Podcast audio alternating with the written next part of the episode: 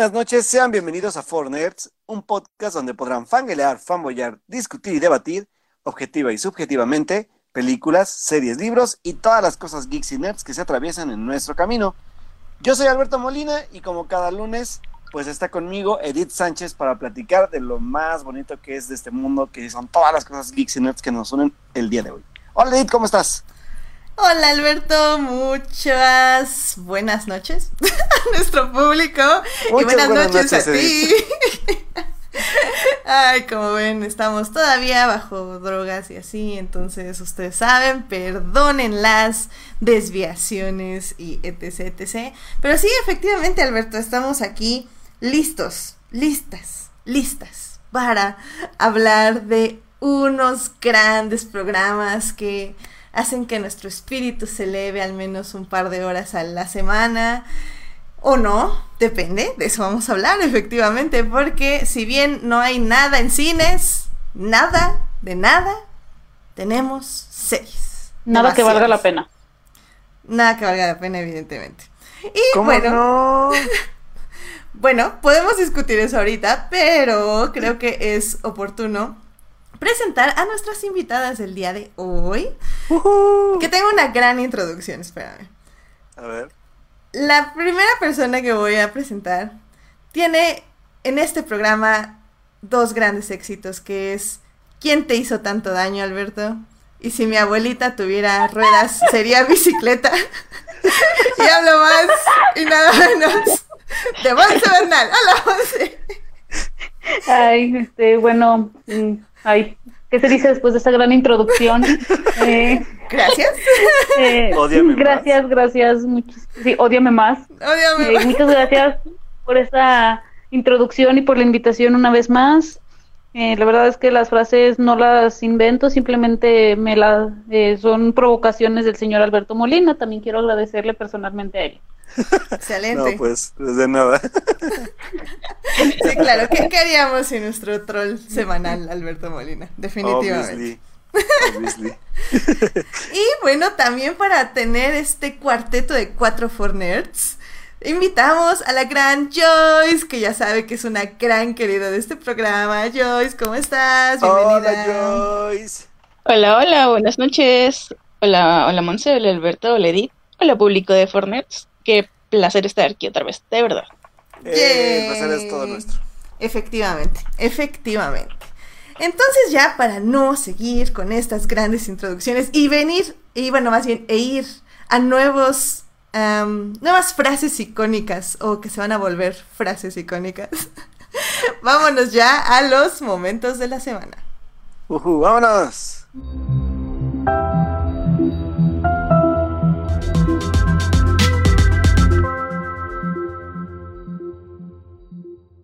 Bien, pues a ver, Joyce, ¿Cuál fue tu momento de la semana?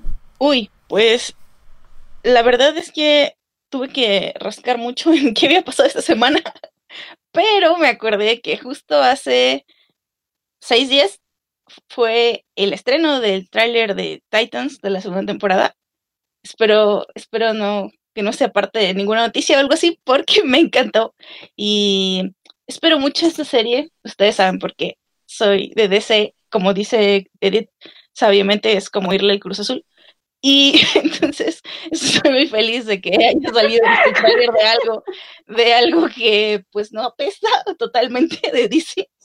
Y bueno, estoy, estoy muy feliz y creo que, pues miren, va a salir cripto. ya, también ya soy, ya, ya es un extra para mí. Entonces, ven, ven Titans, está en Netflix. Eh, la verdad está muy tijereteada la primera temporada, pero si le dan chance de eso, está perfectamente disfrutable y, es algo de DC decente, véanlo. Efectivamente, te acabas de acabar mi única noticia de la semana, pero no importa, así nos saltamos noticias. lo siento. Pero no, la verdad es que eh, no lo vi completo, nada más vi un cachito, porque obviamente es una serie que quiero ver. Eh, pero sí hubo mucho hype y mucho spam de Melvin, entonces sí fue imposible que no viera varias cosas. Y sí, la verdad sí estoy como emocionada. De hecho, yo les diría que todavía no vean la primera temporada. Espérense a que salga la segunda para que el teji, tijeretazo. Ajá. Ah, bueno, este, no, no se sienta tan feo, ¿sabes? O sea, yo espero que haya como un puente con la segunda temporada. Entonces así como al menos va a tener algo de sentido el, el corte de ese final tan abrupto, ¿no? Pero, pero sí, la verdad es una serie que yo no esperaba nada y hablamos aquí de ella, entonces sí, sí me agrada. Entonces estoy de acuerdo con Joyce, la verdad sí me, me emocioné un poco y, y, sí la voy a ver en el momento en que salga, definitivamente. Bien, bien, véanla. Pues Monse, ¿cuál fue tu momento de la semana? Eh, mi momento de la semana es del sábado pasado. Eh, la verdad, eh, tuve la oportunidad de ir al partido del del San Luis contra el Atlético de Madrid. Obviamente al principio yo estaba oh. así como de, ah, yo soy madridista, yo soy del Real Madrid, ¿cómo puedo ir? Pero luego me dijeron, va a haber alcohol gratis, entonces dije, pues bueno, pues, pues dije, ¿por qué? dije, ¿por qué no? Sirve que conozco San Luis. Y la verdad es que me llevé una muy, muy bonita experiencia. Hace mucho que no iba a San Luis. Eh, pude conocer a varios de los jugadores, al entrenador, el partido, la verdad, es que fue lo de menos, pero, o sea, fue algo que pues, no tenía ni planeado. Me invitaron un día antes y dije, pues a ver qué, ¿no? Obviamente llegando a mi casa le recé cinco a la Madrid a don Alfredo Di Stefano. y como, y, y como plus, para que vean nada más mi el gran nivel, llegando a Aguascalientes me fui a ver el partidazo Necaxa contra Veracruz. Ay, lo siento. sí, la verdad creo que sí. Chale. Sí. Pobre Joyce, le acabas creo que de romper el corazón. Pues muy bien, Monzo, este, la verdad suena como una gran experiencia y luego tener como, como ese tipo de experiencias de conocer a la gente que hace posible lo que amas y así, es, es interesante. Qué bueno que pudiste disfrutarlo. pues, Alberto, ¿cuál fue tu momento de la semana? Pues bueno, muchachas, este fin de semana tuve chance de hacer como un, un este, pues un fin de semana cultural que ya tenía rato que no hacía. Eh, bueno, aproveché para ir al teatro, aproveché para ir a, a, lo que hacen aquí, que creo que en la Ciudad de México son los miércoles, pero acá en la Ciudad de Puebla son cada media semana, que son las, las tan famosas noches de museo, donde todos los museos de la ciudad se convierten en acceso gratuito para que la gente pues pueda disfrutar de de diferentes tipos de exposiciones o pues museos y lugares y obras diferentes que, que se exponen durante pues esta temporada de, o, cada mes, ¿no? Yo tuve la oportunidad de ir a uno de los museos que más me gustan dentro de la ciudad de Puebla, que hago una atenta invitación a quienes no han, no han podido visitarlo y no han visitado Puebla en sí, que es el, el Museo Amparo. Este museo es uno de los más emblemáticos del centro de la ciudad. Está ubicado literalmente a dos cuadras de la Catedral de, de Puebla y eh, pues es un museo que tiene diferentes salas, incluyendo, este, además, bueno, además de las salas, tiene una terraza muy bonita en donde puedes ver un poco de la ciudad y de sus eh, pues, iglesias más predominantes dentro del centro de la ciudad, con eh, algunas explicaciones en, en, esta como área de terraza, donde además de todo puedes comer, puedes tomar café, puedes tomarte una cerveza. Y la verdad es que cuando no llueve en Puebla, como ahorita, eh, es una gran opción para poder relajarte un rato, irte a tomar una cerveza, platicar, leer un libro o lo que más te relaje, ¿no? El acceso a la, a la terraza es un pase de por vida literalmente, tú compras una tarjeta y las veces que puedas ir, tú llevas tu tarjeta y pasas automáticamente gratis. Las exposiciones sí tienen un costo adicional, obviamente, para cada, para cada una de ellas. Y hay una, pues, que es como la, la base que habla de la cultura mexicana, que va desde aspectos eh, prehispánicos y de, pues, de ancestros, hasta como la parte actual de cómo ha evolucionado la historia de nuestro país. Y este fin de semana que yo fui a visitar el, Museo Amparo, que debo decir que creo que es la, segunda vez que lo visito para ver una, una exposición este, temporal, me tocó ver la obra que se llama Ecos de la, eh, pues ahora sí que artista de, de, muchos tipos de corrientes, porque además de escultora es este hace performances y diferentes tipos de, de aspectos artísticos y se llama Magdalena Fernández.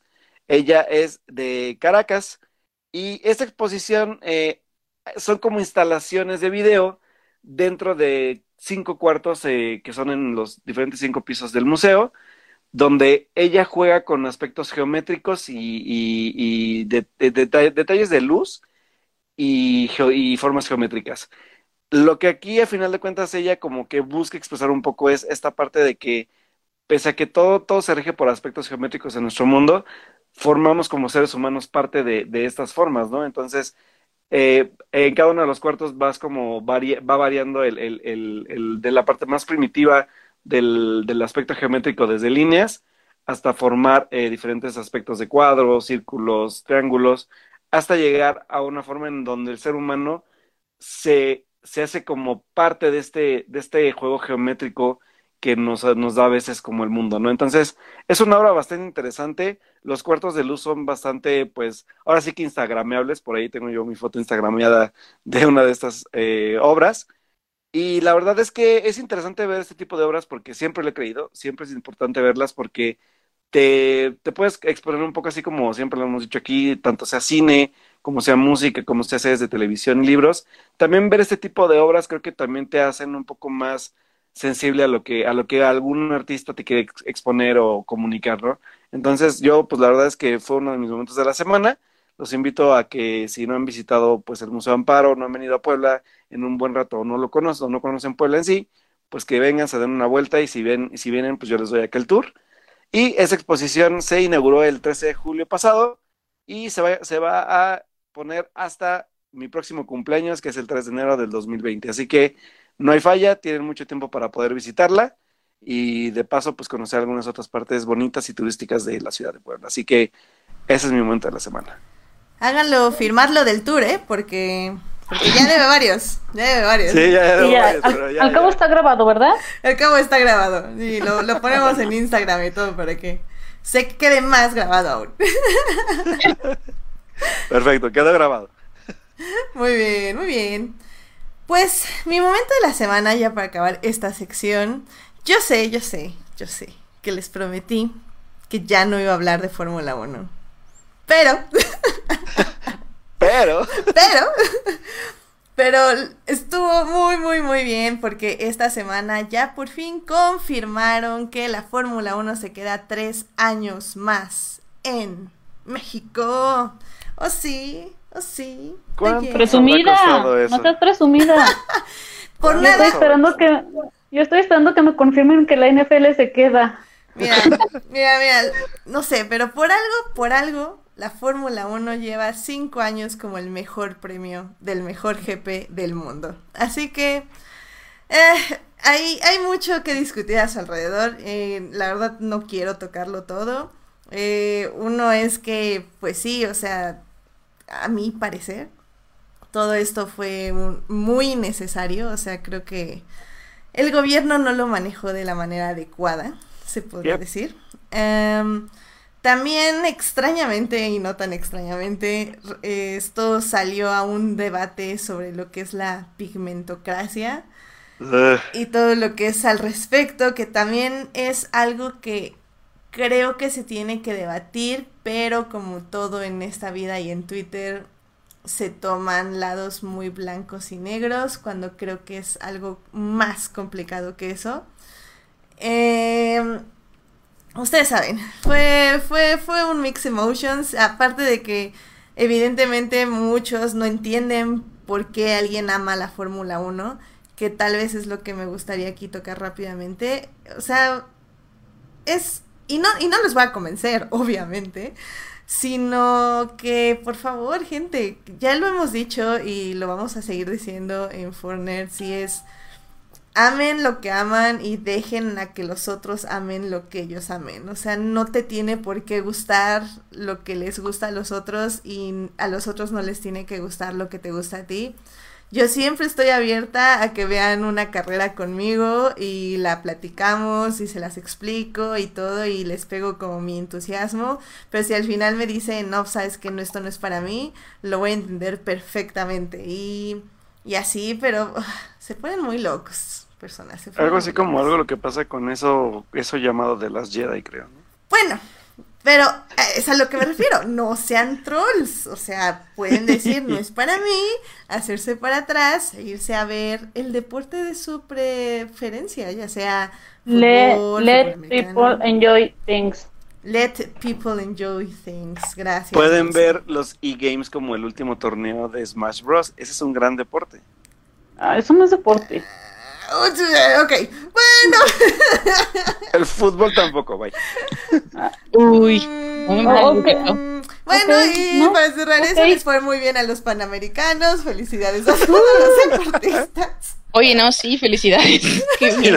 sí, felicidades. Hoy se entregó la última medalla aquí en México, no sé por qué, pero bueno, felicidades. Sí, sí, sí, la verdad fue una gran, gran, gran performance y esperamos que nuestro gobierno siga apoyando a los atletas. Porque queremos ver una buena actuación en Tokio, pero Monse lo dice todo. Entonces, yo creo que ahí vamos a cerrar. Como dije, este era un tema, o sea, empecé con mucho amor de mi parte, pero sí es algo que desató demasiada mala vibra en muchas personas.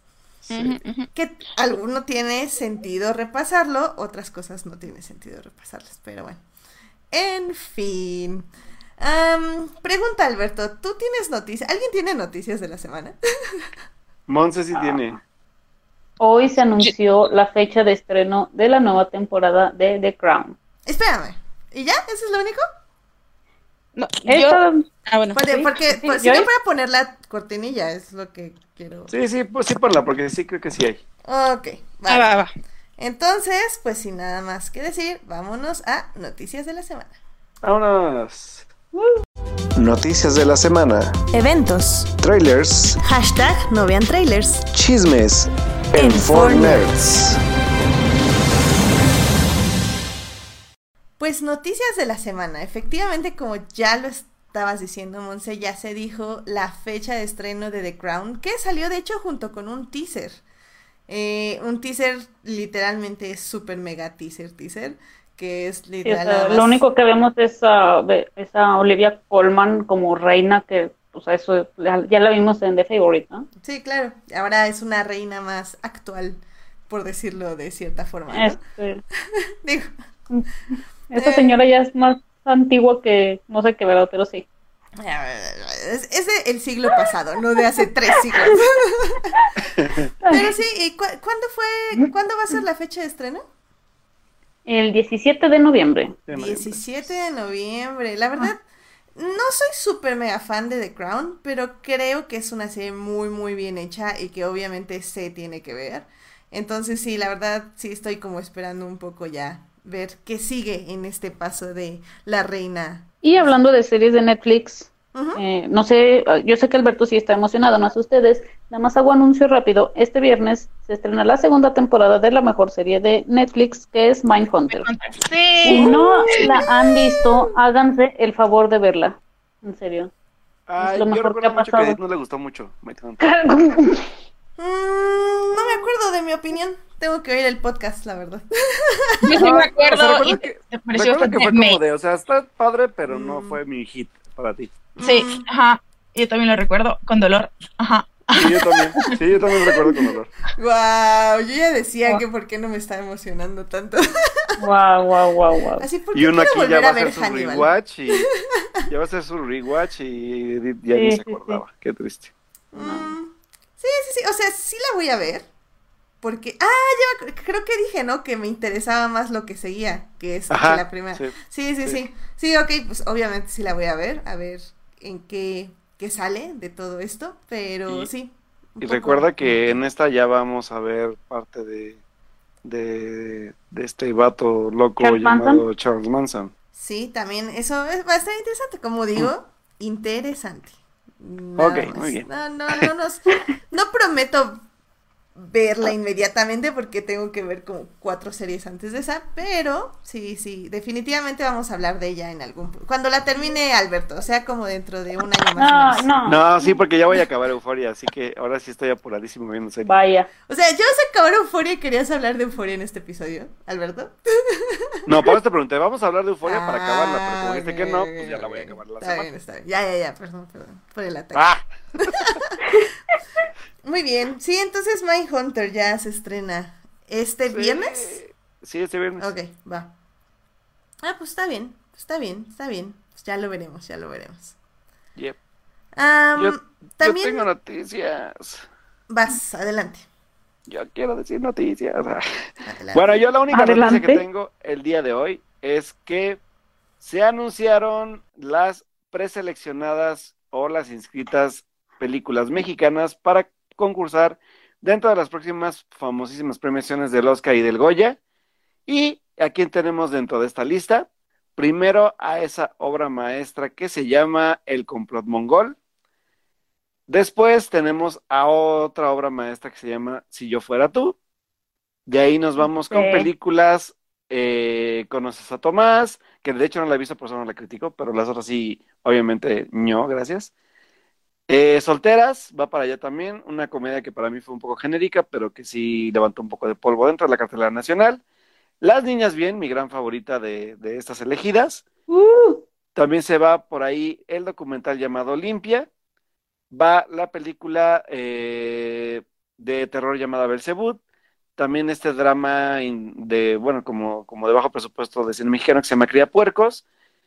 Tenemos también este la y ah bueno, como por último que tenemos la, la película dirigida por Gael García Bernal, que es este drama La Virgen de Guadalupesco llamado Chicuarotes. Y pues bueno, esas son todas las elegidas que se van pues ya para poder ver cuál es elegida, que yo si me lo preguntan, ah, olvidé una, la camarista, perdónenme. La camarista que actualmente también está en cartelera, por favor, no, no, no digo que va a ser, que va a ser el gran hit que van a ver, pero sí es una gran película para ver en, otro tipo de, visiones narrativas. Y pues yo la verdad es que creo que si estamos bajo el tono de una temporada donde Roma fue la gran favorita, la camarista puede seguir esta línea, a pesar de que yo me iría más por las niñas bien. Pero bueno, creo que esas son las, las elegidas para llevarse a, a los que hay al Goya, así que vamos a ver al final cuál decide la academia que van a ser las mejores elecciones para esas premiaciones. Adivinen por cuál voto yo. Tú votas por las, niñas, bien. Obviamente. Y yo también, la neta yo también, voto por las niñas bien. Yes. Sí. Sí, las niñas bien. Aunque sí me falta ver la camarista, la verdad. Sí, vean, la verdad es que es una película que sí es de estas un poco más contemplativas y demás, pero esta temática es muy diferente, o sea, en aspectos de que habla, a final de cuentas, de, de, de, de una chica que se dedica al servicio doméstico, en este aspecto no tan doméstico porque es un hotel, pero sí es una visión muy diferente porque aquí sí va más como a, partes de, de, superación personal, de expectativas, de también de este aspecto de, del entorno que la rodea y también es una película muy claustrofóbica porque ella se tiene que enfrentar a esta como soledad dentro de, un de un lugar al que no, pertenece. Entonces creo que sí es una, es una buena película que si se animan a verla podemos platicar de ella en otro programa para, para que podamos desmenuzarlo un poquito. Muy bien, muy bien. No, no prometo nada. De hecho, estoy como un poco en mi lista de películas está Aladdin y y este, ¿qué? La de Hombres de Negro International. International. No, la, verdad es que, bueno, yo, yo, como la vi en, de hecho yo la vi hace ya casi un año, la vi cuando el Festival de Morelia del año pasado. Que de hecho la camarista fue la que ganó el ojo del Festival de Cine Morelia.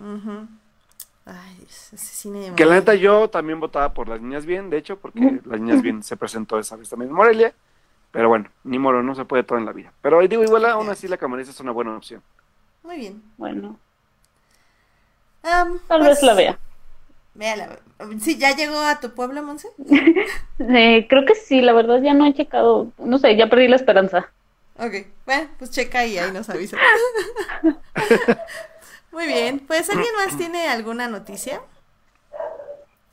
Ah, sí, sí, yo una breve, muy breve noticia y es que si por aquí nos escucha algún fan de Agent Carter, quiero que sepan que de alguna manera va a regresar en la última temporada de Agents of Shield, así que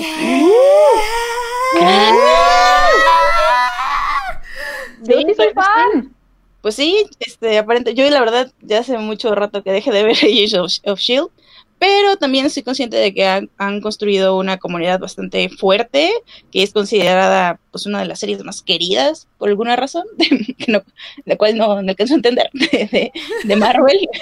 Pero, no, bueno, pero desde mi ignorancia, ¿no? O sea, desde el, el hecho de yo ver en un, en un momento como bajo de la serie, eh, y dije, no, pues la verdad ya no quiero seguir viendo esto. Y, y no sé, supongo que pasaron cosas muy padres que hicieron que, que de verdad se, se, construyera algo, algo bonito del lado fandom de la, de la serie. Y bueno, anunciaron esto y yo soy la persona más feliz del mundo y voy a ir a verla porque amo a Agent Carter y este y también como lo mencionaron o no lo mencionaron en la en Comic Con Marvel Marvel habló de los proyectos que venían de animados y Haley Atwell va a ser la voz de Agent Carter en un en un proyecto todavía sin nombre, así que pues esperemos mucho más de, de la... ¿No es el de What If? Eh, no recuerdo, tal vez sí. Va, bueno, es What If, pero no dijeron qué, ¿no? O sea, es What If algo sin nombre, porque hay muchos What If. Entonces, este, sí, esperen mucho todavía de la, de la Peggy Carter de, de Haley Atwell, si la aman como yo. Entonces. Oye. Que, que por cierto, Twitter me deprimió un poco. Qué raro. Este. Twitter deprime siempre. ya sé. A todos, querida. Mira, pero luego, luego mi tele siento que está bien balanceado. Es como depresión y alegría. Entonces son como muchas emociones al mismo tiempo. Pero bueno, en la parte de depresión, este. Eh, sí decían como que algunos que que le borraron su arco argumental a Agent Carter, ya, ya, que al hacer que Steve regresara como en esa época de la vida, como que anula un poco lo que hizo. Digo, yo viendo el vaso medio lleno, yo digo que podía estar con Steve y salvar al mundo y hacer todo lo que hizo también. Porque es Agent Carter. O sea, ¿creen que la va a detener un hombre? Por favor. Pero no sé, necesito que Marvel me lo confirme, por favor. De igual manera, la, yo sí vi, bueno, vi el tweet y creo que también sería, en caso de que eso sea cierto, lo cual dudo, pues sería de todas formas en esa línea temporal, porque la Agent Carter que conocemos no hizo eso ni se quedó con Steve, ¿no? Claro. Ah, está bien, está bien. Tendremos, tendremos nuestra línea temporal. ah, bueno, esa es otra cosa, ¿no? Que quién sabe cuál es la Peggy que va a aparecer ahí. No sé, no sé ni qué onda con Agents of Shield, así que no tengo la menor idea de qué Peggy Carter vamos a ver ahí. Ah, eso sí, eso sí. Muy bien, muy bien, muy bien. Y pues ya para cerrar las noticias, eh, Edgar Pérez en el chat nos está recordando que ya salió Shira, temporada 3, que evidentemente ya estoy empezando a ver y que me gustaron mucho los primeros dos episodios. Ojalá siga como por esa línea. Em, también salió The Voice, que creo que hablamos de ella el programa pasado. No sé. Mm, no. Pero bueno. Yo no me acuerdo. Que... Bueno, salió The Voice. Creo que fue en el chat donde hablaron de ella. Eh. Igual la tengo ya en mi lista, pero la verdad voy a tardar un poquito en llegar ahí, digo, por si esperan como alguna opinión, porque en mi trabajo extrañamente esperan que les diga qué tal está, pero yo así como, no la voy a ver, pero está bien. Entonces ya la tengo con mi lista, pero no. Me, me, pasa algo similar y a ti tenía, tengo tantas series que ver y sí la voy a ver, puras cosas buenas he escuchado sobre, sobre ella, y pero no esperen que sea pronto. Exactamente, exactamente. Muy bien, Joyce, nos ponemos de acuerdo y la vemos juntas para Va, opinar de ella. y pues, y nos dice también Edgar que salió el especial de la vida moderna de Rocco. Em, uh, igual he oído cosas, pero... Está hermoso. Déjenme, déjenme hablar de ella, por favor. Es hermoso. ¿Pero qué es, película o serie? Es, ah, es, capítulo largo. Es un capítulo extendido, exactamente. Va, entonces la dejamos para la siguiente sección, ¿les parece? Eh, sí. Muy bien, muy bien. Uh. y quiero que Alberto me explique porque por alguna razón nunca la vi. Entonces, explícame con manzanitas. muy bien. Muy ok, bien. sí, sí, sí, te explicamos. Sí, sí, sí, no te preocupes. Bien. Excelente. Ah, muy bien, pues yo creo que con esto ya nos podemos ir a series. Eh, si están leyendo el chat ahorita o si están en YouTube, pásense a leer el chat.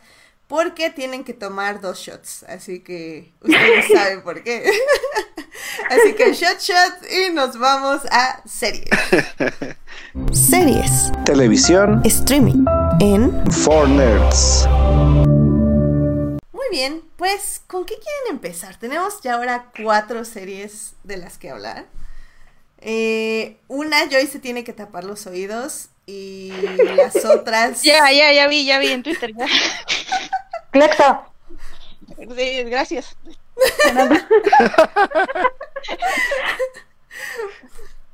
Entonces, ¿por cuál votan? Mira, primero lo que duele más y luego ya seguimos. Muy bien. Entonces hablemos rápidamente de. Tápate los oídos, Joyce. De 100. ¡Oh my De 100. Uh, de 100. me digo 100. ¿Qué es lo correcto? De 100. De 100. No, de 100. No, es de 100. Te los 100, ya. No, es de 100, pero es que aparte los actores lo dicen en cada entrevista. Es de 100, es de 100, es de 100. Ok, de 100, si los actores dicen, ¿quiénes somos nosotros para decir lo contrario? bueno, sí. eh, pues Monse, tú ya acabaste la serie, ¿no? Ya. Que de hecho acabó la semana pasada. Sí. fue el último capítulo de la sexta temporada y este se eh, salió al aire después del anuncio de que la séptima temporada es la última temporada, que probablemente sale el próximo año, ¿no? Sí, y que muy probablemente termine con su capítulo 100 precisamente. Exactamente. Em, pues, no sé, a ver, ¿a ti qué te pareció? Es, porque bueno, eh, veníamos de cinco temporadas de, de 100. A ver, déjenme pongo el cronómetro también para que no nos vayamos mucho. Ok, eh, venimos de cinco temporadas de 100 que básicamente estuvieron peleando en la Tierra para conseguir un lugar donde vivir con la gente que querían vivir. En el camino mataron a miles de personas, destruyeron al mundo, eh, volvieron al fandom loco, destruyeron al fandom. El poco fandom que se quedó, pues sobrevivimos más o menos. Y relativamente nos gustó a dónde iban, eh, con dolor en nuestro corazón. Otros como Joyce, pues no, no regresaron, murieron en el suicidio. Em, pero como que en esa sexta temporada decidieron borrón y cuenta nueva. Y entre comillas, porque obviamente tenemos unos personajes que ya tienen mucha historia atrás. ¿Tú cómo sentiste esta sexta temporada? Fíjate que a mí el cambio ya me, ya me hacía falta. Como que después de lo que pasó la temporada pasada con todo esto del jardín que se peleaban, Octavia en modo, o sea, yo en un momento de la serie dije, o sea, ya tiene que morir Octavia, ya es demasiado, ya está muy del lado oscuro, ¿no? Entonces esta, bueno, vamos a irnos tantito a la temporada pasada, cómo terminó, que fue un mega salto en el tiempo, ¿no? No sé si recuerdas cuántos años fueron. 100. O sea, 100 años, o sea. Ajá. Fueron 100 años. Miren, yo sé cosas de esta serie a través de Twitter, aunque no la veo, pero yo sé cosas de esta serie. Entonces, o sea, fue un salto de tiempo de más de 100 años. Y como decías, o sea, ya estaban en la Tierra, peleaban por su territorio, peleaban contra otras eh, tribus o como se les quiera llamar. Entonces me gusta ya este nuevo tono que ya se le ve hasta más como espacial, podría decirse, aunque están en, en, otro planeta, llegan y conocen a esta nueva gente con toda una religión diferente, tecnología, eh, sus formas de, pensar, de ver las cosas, y cómo ellos mm, tienen que llegar y adaptarse, pero también dicen, no nos vamos a quedar aquí, nos tenemos que nos tenemos que ir. Y sí, o sea, son los mismos personajes y todos vienen a, arrastrando todo lo que han hecho, sabemos todo lo que ha hecho Clark a lo largo de todas las temporadas que ya, ya no sé cuántas vidas tiene, con cuántas vidas carga. Eh, me gustó esto que fue la redención, algo así de Octavia, ¿no? De todo lo que hizo la temporada pasada. Entonces, sí me gustó mucho esta temporada, la verdad. Sí, a mí también me gustó. Siento que, como dices, un poco como que forzaron ciertas redenciones. Eh, porque no sé si ya sabían que la séptima era la última, pero yo creo que sí. O sea, le estoy apostando a que sí. Porque, como, como decimos, fue borrón cuenta nueva, endereza todas las líneas argumentales y de personaje que quieres enderezar y encamínalas hacia donde quieres ir en la eh, séptima temporada. Es por eso que siento que ciertas cosas se sienten como muy forzadas, pero otras se sienten muy bien. Y lo que no me gustó fue el final. O sea, el final es como súper apresurado. Em, pones como a todos donde quieres que estén. Y cierras, ajá, y cierras inmediatamente como pues. Sí, pues, porque como que fueron como 10, 12 capítulos de que cada quien estaba por su lado, ¿no? Eh, veíamos a Octavia Condillosa, Clark en, dentro de su mente o como quieran verlo, Eh, y Bellamy, cada quien con su, por su lado, eh, y después fue así como, ay, sí cierto, los tenemos que juntar. No, pues rápido, en el último capítulo. efectivamente. Pero bueno, o sea, no me molesta en el aspecto que ya sé que la séptima temporada es la última. Entonces ya es como, ok, ya pusiste a todos tus personajes donde quieres que estén. Excelente. Pues ya, muéstrame qué sigue y qué es lo último. Que creo que ya nos dijeron un poco a dónde van, que es esto de que ya no solo está este planeta, sino que hay otros beta y zeta y bla, bla, bla. Entonces tal vez, tal vez ya encuentran el mundo perfecto donde por fin la humanidad va a tener paz y Clark se va a morir porque ya, pobre. Sí, sí ha sufrido demasiado. Sí, no manchen, o sea, ¿cuántos genocidios ha, ha, provocado esa mujer, Dios? Sí, incluso creo que precisamente por eso va a morir, porque una vez que ya haya paz, como que ella tiene que estar en paz consigo misma y solamente va a ser a través de la muerte. Perdón si, los perdón si eso los deprimió. ¿Y en dónde y con quién va a estar? Ah, perdón. ¿Cómo? No entendieron. Nada, olvídelo. Con, con Lexa, ya se va a ir. Ah. va a ser feliz con Lexa. Pero destruyeron el chip. Bueno. Oye, quiero hablar de ese capítulo porque, me sentí súper representada cuando Clark está tirada en el piso viendo la pintura de Lexa. Es así como, mira, yo también todavía hago eso. Han pasado años y yo sigo igual. Creo que todos seguimos igual, así como, qué it. Damn it, we couldn't have it all. Rolling in the deep. Rolling in the deep. Esta es la parte rota del fandom de, de Hundred. Sí.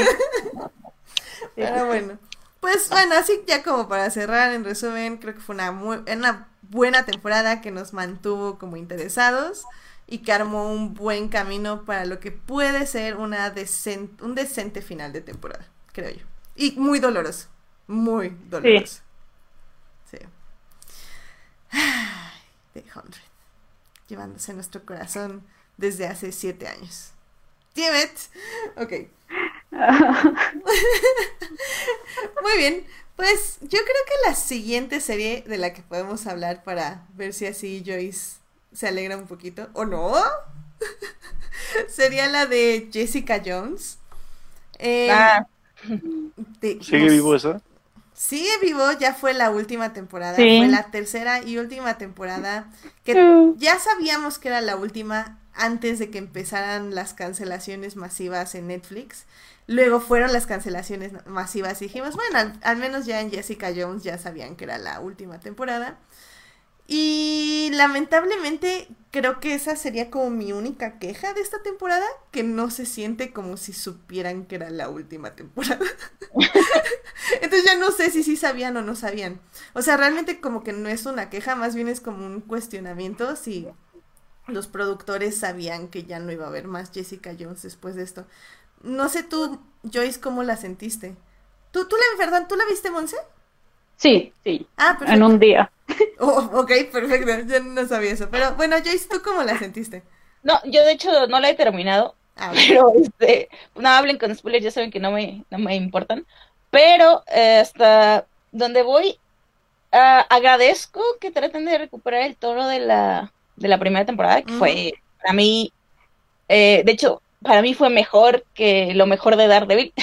yo sé que mucha gente no piensa eso, pero a mí me gusta más de, de, de Jessica Jones que, que, lo mejor que pueda tener Daredevil.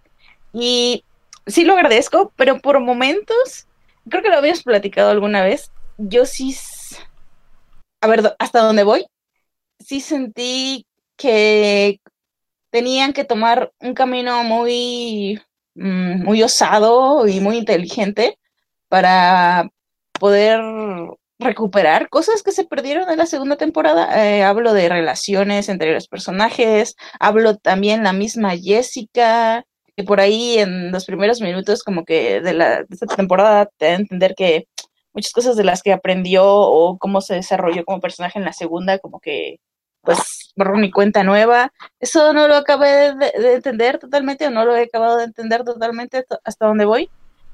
Pero justamente no, yo también esperaba esa parte de, ok, el viaje de Jessica se va a cerrar cuándo exactamente, porque hasta donde voy sí parece como un loop infinito de las mismas desgracias que le suceden y le suceden y no veo por dónde pueda, pueda ir mejor. E, ella como, pues como persona, ¿no? Eh, pero bueno, ustedes saben más porque ustedes ya la terminaron.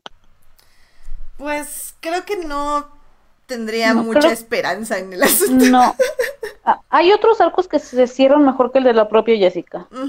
Estoy de acuerdo. Entre mm. ellas su, amigo, el su vecino. ¿Cómo se llama? Así que. O sea, que fue un personaje que fue creciendo mucho, la verdad. Sí, creo que es el único personaje que realmente hemos visto, no solo un crecimiento, sino una aceptación de quién es y realmente qué quiere hacer de su vida. O qué quiere mm. hacer con los poderes que tiene. Poderes, comillas, comillas, porque pues su poder es la investigación, básicamente. Y ayudar. Sí, porque, y de hecho, o sea, buena parte de la temporada él mismo se, se cuestiona eso. de, estoy haciendo esto, pero está bien que lo esté haciendo, aunque sea por mi, es nada más por mi interés, pero para un bien mayor, o me voy a sentir bien con Mora, conmigo mismo. Exacto. Y creo que al final Jessica le da la oportunidad, le dice como, ok, ¿quieres buscar este camino no solo de redención, sino de, de hacer algo por los demás? Te dejo esto y puedes tú seguirlo.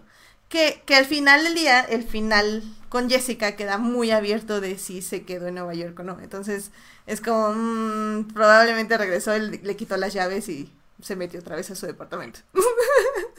Lo cual le quita un poco al arco, pero Está bien. Bien hecho, Jessica. y, y es que, no sé ustedes, pero creo que a mí el personaje que más me... Bueno, hay dos personajes que se me hacen como muy desperdiciados. Uno es esta Jerry. Sí que me gusta su personaje, o sea, la, odio con la misma Yo amo odiarla. Exacto. Yo amo odiarla y odio, amarla, así, o sea, amo odiarla, odio amarla. Ya sé, ya sé, ya sé, es, es uno de esos personajes que dices, oh, eres una maldita, te amo. pero, pero híjole, no sé, es que, ah, siento que podría dar más y siempre me la estancan en ese punto de que se autosabotea, pero no aprende nada. Ay, no sé, me, causa coraje. Es justo como, es justo como la vida. Justo como la vida, además, o sea, tienes un, a un gran personaje al, que puedes sacarle muchísimo jugo y es, o sea, es Carrion Moss. O sea, no es solamente Jerry, es Carrion Moss. Y, y, y, por ejemplo, a mí, la segunda que siento que no hacen bien es a Trish.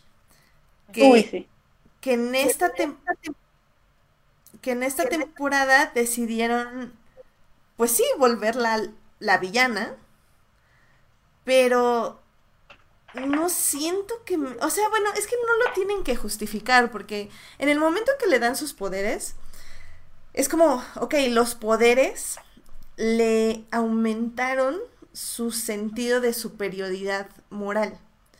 Eso lo entiendo y eso mismo hace que se vuelva una villana. Y, y hasta le dan un origen donde su madre la maltrataba y la fregada y media que ya lo sabíamos, pero bueno, lo vuelven a super mega recalcar como para que sepas que viene desde la crianza esto y que los poderes solo intensificaron su locura. Pero, ay, no sé, se me hace como sloppy writing ciertas cosas. O sea, creo que la intención estaba, si no bien al menos como justificada. Pero al final nada más se me hizo como floja, como flojo todo su desarrollo. No sé, no sé ustedes qué piensan. Eh, eh, en sí, los estaba pensando que Jessica Jones, creo, a menos que me esté equivocando o se me está olvidando alguno, nunca tuvo una villana como, digamos, Madame Gao. Si se, de, de, que era, era, o sea, a mí, a mí me gustaba mucho ese personaje y me gustaba que me, que me cayera mal y que fuera tan inteligentemente malvada. Y creo que aquí en algún punto igual, este, se me olvidó el nombre del personaje, perdón, de Carrie Moss, pero en algún punto me desespera por ese, por esa cosa que hablabas tú, ese autosabotaje que tiene y que no da lo que yo siento que puede dar ese personaje. Y en el caso de Trisha es como, me caes mal, ya no quiero, ya no quiero verte, o, sea, no, no me atrae como en cierto momento como verla confrontada o a la par o reconciliándose con Jessica, no, no es una historia que particularmente me interese, francamente. Eh, y siento que no sé por qué, o sea, es como una reflexión que tengo en este momento de por qué, por qué Jessica no tuvo un, un contrincante pues más digno que más allá de, de David Tennant. pero, sí, em, no sé, no creo que ahí, a, mí sí, ahí sí me hubiera gustado ver más del guion, pero bueno, no, no lo he visto hasta el momento. Y es que creo que el, villano, el, el, villano de al menos eh, la serie, antes de que llegara la villana sorpresa, este, e, era muy bueno, o sea, creo que la intención ahí estaba muy bueno porque era un villano que estaba retando a Jessica a, a, a definir bien su, su concepto de heroísmo y lo que ella realmente aporta a la sociedad y lo que está haciendo con sus habilidades y cómo las está mostrando, o sea, la responsabilidad que ella debe de asumir al hacer esta, estos atajos que él le dice, ¿no? Que son, que son trampas que le dio la vida. Eso me estaba gustando mucho y y creo que eso estaba bien. O sea, obviamente, como dices, o sea, no, no podía ser un villano como David Tennant porque obviamente David Tennant la retaba a un nivel psicológico muchísimo más fuerte, pero esto era más acerca del legado y, y va muy bien de la mano con lo que quiere Trish. El problema siento es que Trish termina siendo muy... Ay, no sé, como, como demasiado caricaturizada. O sea, como que de repente todo explota y todo está como muy arriba de tono. Y, y como que no, no tiene ese mismo viaje que Jessica. O sea, siento que intentaron que las dos tuvieran como este mismo aprendizaje sobre lo que es ser héroe pero no supieron escribirlo bien y no aprovecharon bien a su villano, que creo que era un buen villano, al menos en el aspecto de la intención. No sé tú qué pienses, Monse. Eh, yo estaba esperando, la verdad, a ver algo de Hellcat desde la desde la primera temporada y sí me quedó mucho de ver. No sé, la verdad, si fue el guion, si también tuvo que ver la, la interpretación de Rachel Taylor, pero sí, no, no, es, no sé si no estuvo también a la altura del, del personaje, o sea, es que no sé, o sea, tengo ahí muchas dudas porque no sé si también los escritores no querían que, que le robara demasiado protagonismo a Jessica. Pues tal vez. Porque en las dos primeras temporadas sí me gustaba mucho el personaje de, de Trish, o sea, yo con el final de la segunda temporada yo dije, wow, por fin vamos a, a ver a Hellcat y yo hasta decía, aunque sea como una ilusión o algo, por favor, ver el, el traje, ¿no? Pero sí, como que no, tampoco, o sea, no me disgustó del todo, pero no lo amé como yo esperaba. No sé si también fue mi culpa por crear altas expectativas, ¿no? Que eso también pasa mucho. Mm. No, yo creo que, que, fue eso, como que nos dejaron a medias. Es que, eh, o sea, creo que también un problema, o sea, sí sé que es una showrunner y todo, pero, o sea, digo que de la segunda temporada como que siento que le echaron la culpa a todas las directoras de que estuviera mal escrita. y este, y esta temporada ya entraron otra vez directores y escritores y así. O sea, no sé, siento que Trish es, es, en, es en cómo está escrito el personaje, es que siento yo que para ser una villana no tienes que estar loca. O sea, siento que es algo como que como que le dieron como muy, no sé, muy emocional. Y, y está bien ser emocional, el problema es cuando lo usas de excusa para convertir a alguien en villana. O sea, no sé. Sí, mira, creo que con Trish pasó lo que muchos que no vieron las primeras temporadas de Game of Thrones decían que pasó con Daenerys, ¿no? O sea, que mm, se volvió loca de repente. O sea, en Daenerys, claro que desde la primera temporada se veía. Y aquí con Trish siento que, como tú dices, como que todo explota demasiado rápido y, ah, me volví loca, ah, mamá, te odio, ah, estoy loca, ah. Que también pasa con Daenerys. O sea, entiendo que están las evidencias, con Trish también están las evidencias, pero no puedes explotarlo así. O sea, tiene que ser muy gradual. Sobre todo cuando, cuando llevas un grado de empatía tan grande con Daenerys. Bueno, pero eso ya es Game of Thrones. Sí, sí, sí. pero, pero sí, quedó en mayo. Pero, pero sí leyeron por ahí ese, ese tweet de que foreshadowing is not character, character development. Exacto. Sí, sí, sí, estoy de acuerdo. creo que eso es lo que resume todo y estoy, estoy muy de acuerdo con lo que dicen sobre Trish. Este, no me parece justificada de repente, pues justificada sus acciones de repente y eso me hace no que no quererla y sí quiero quererla por cierto este sí me gustaba mucho su, su personaje pero de repente no no la entiendo y me cuesta trabajo justo este este viaje paralelo con Jessica. No no creo que lo tenga no creo que lo alcance. Y, y no sé sí me echa a perder muchas cosas que yo que yo quería para Jessica Jones. Sí y sobre todo porque el arco, digo, si ya vamos a hablar un poco del personaje principal de esta serie, este, que dejamos un poco al lado, que, que al final del día me gusta, o sea, me gusta el reto que le ponen a Jessica esta temporada, me gusta cómo ella lo trata de sobrellevar. Eh, me parece súper forzado el cameo sorpresa que amé y grité y todo, pero Dios, o sea, es lo más forzado de este universo y y me duele porque ese personaje quedó también a la mitad de cameo, entonces, digo, a la mitad de desarrollo en su serie. Entonces me duele mucho.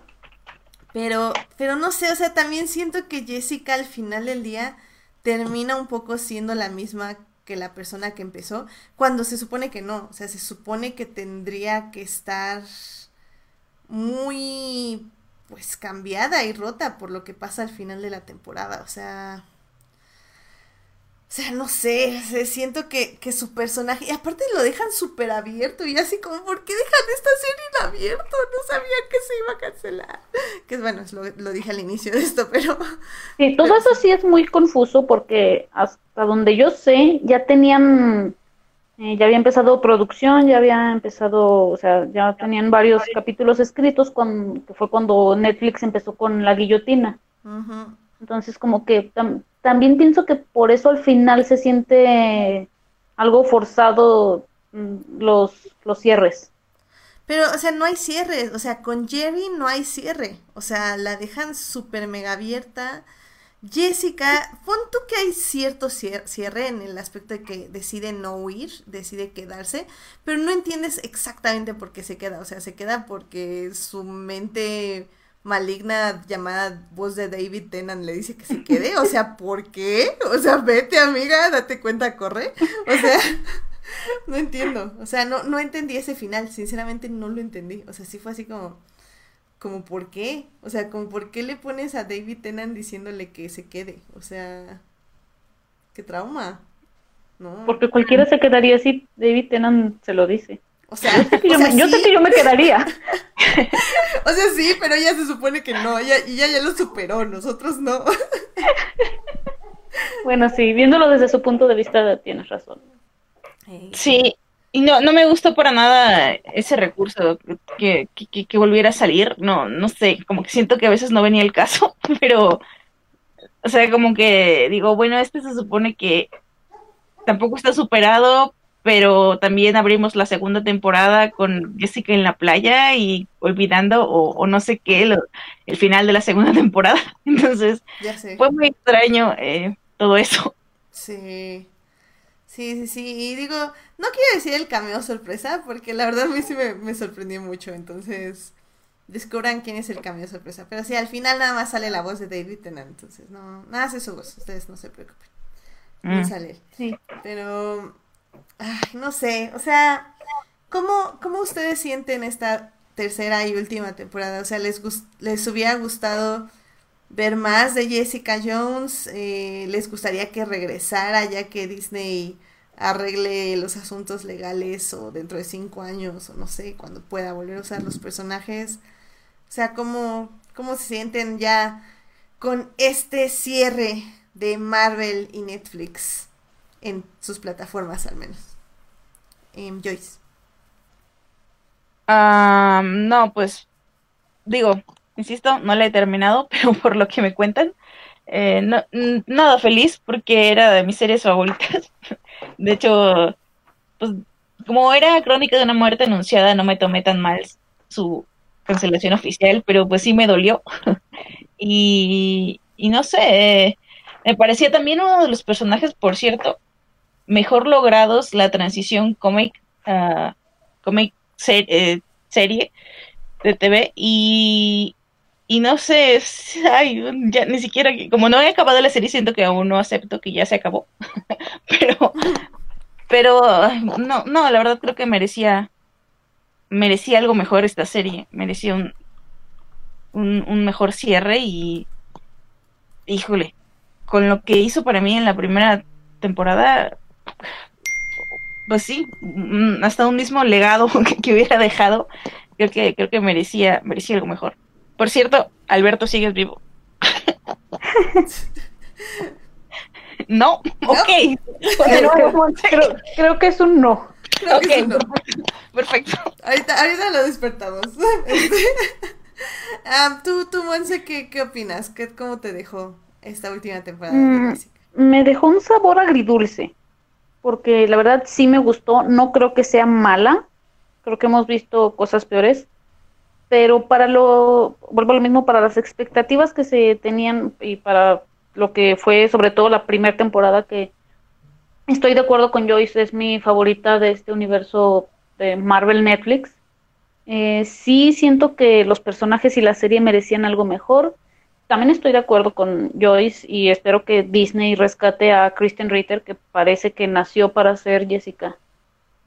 No sé a ver qué hace Disney. Creo que la licencia es de tres años. Hasta dentro de tres años podrían hacer una nueva temporada. Entonces, pues a ver, a ver qué decide la, la casa del ratón. Y algo que creo que no sé, no sé, no, sé si ya mencionamos que fue el, el, villano. La verdad a mí sí me gustó. Eh, creo que fue algo diferente. O sea, no, no fue físico, no era este que se que literal se metiera en su cabeza como era con mm, David Tennant, pero sí me gustó como, como dices, ¿no? La retaba.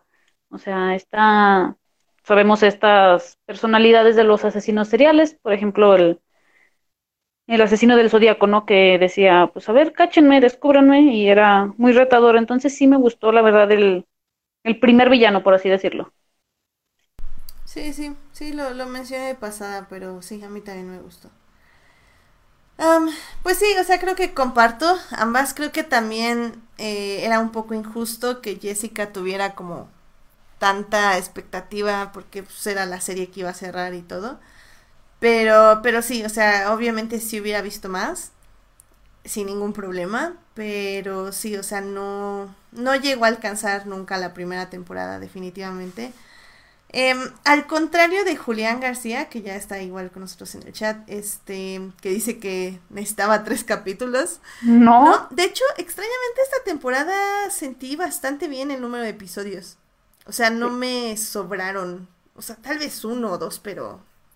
Pero no, así que diga, ufa, me hubieran quitado cinco como la temporada pasada. No. O sea, la verdad sí, creo que estuvo bien.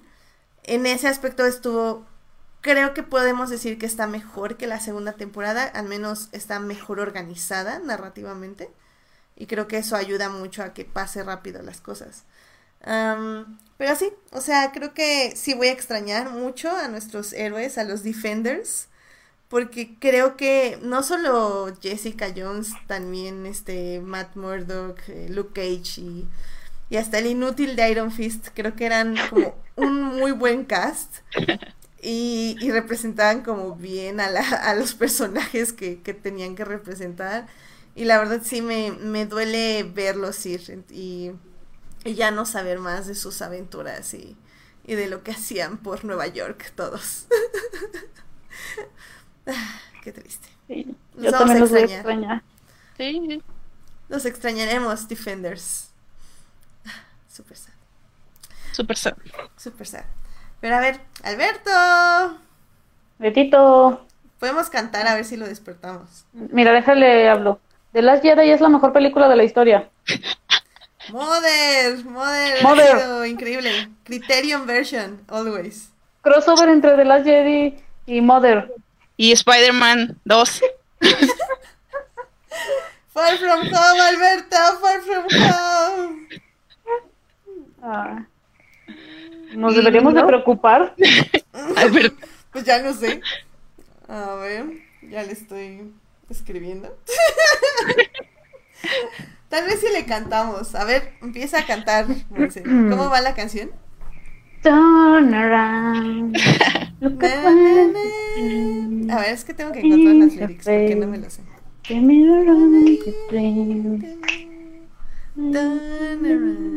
¿Cómo? es que no la sé. ¿Cómo, ¿Cómo se llama la canción? Never Ending Story. Never Ending Story. A ver, vamos a cantarla. Ahora sí. Turn around. Look at what you see. Esto es muy interesante, pero muy extraño. Sí, yo no sé qué hacer. es que no nos la sabemos y no estoy tan emocionada. Es que no es como Digimon, amigos. O sea, Digimon sí podemos cantarlo tranquilamente.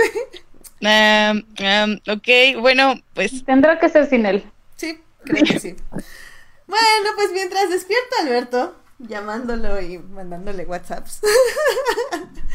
Em, pues vamos a hablar de una de las series eh, igualmente súper mega icónicas de Netflix, o al menos ellos lo dicen. La verdad es que ya nadie sabe si creerles o no.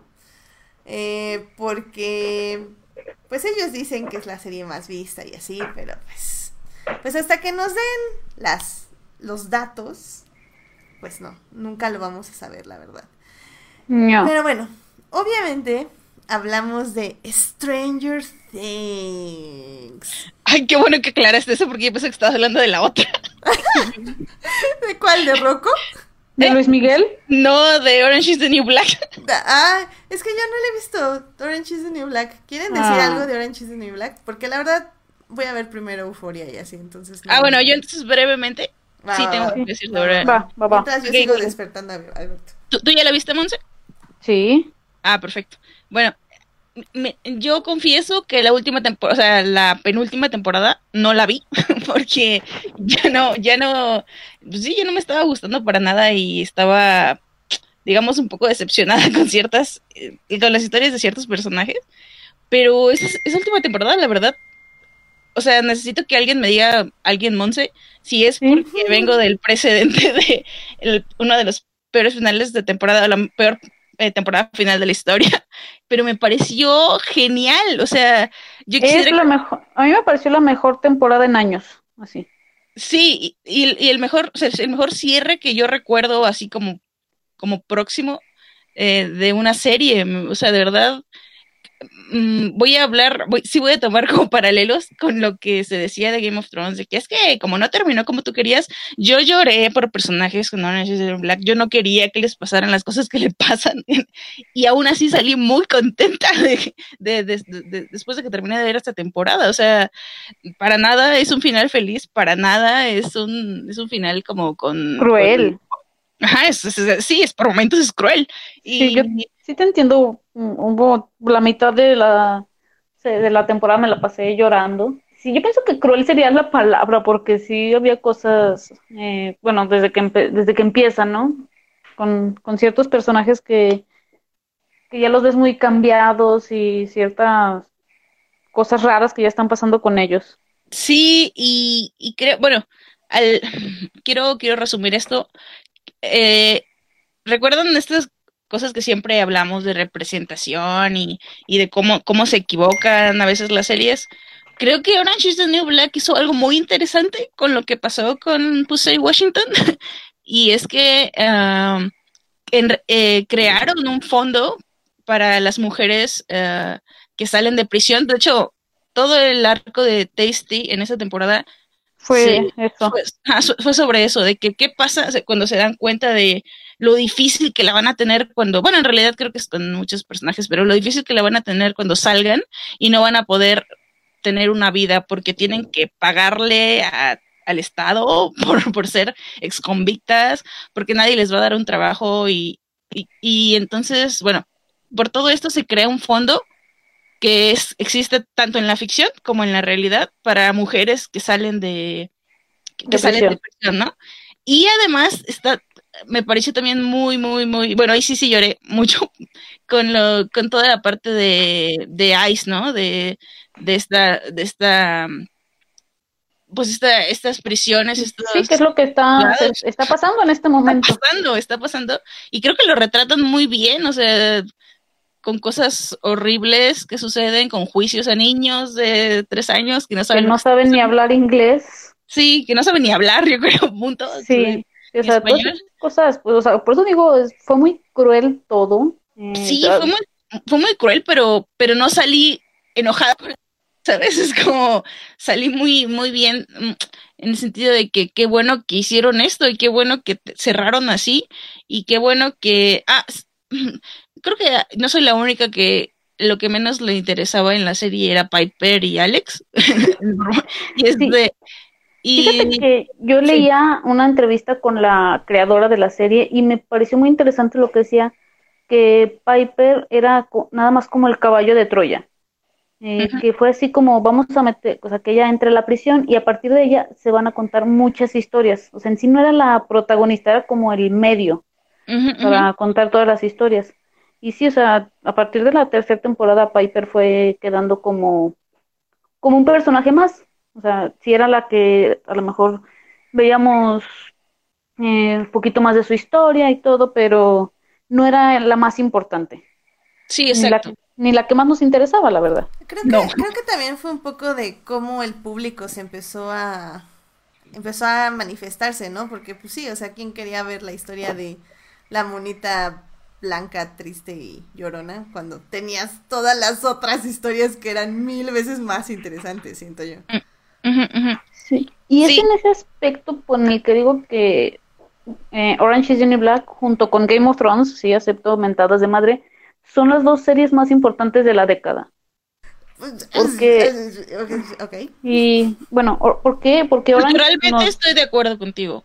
Porque Orange nos dio un cast súper, súper mm, diverso. En, también cambió esto, esa parte, tal vez, la manera de ver la televisión, que básicamente mm, le dio todo un nuevo significado al término de binge watching. Sí. Wow, cara de Pikachu.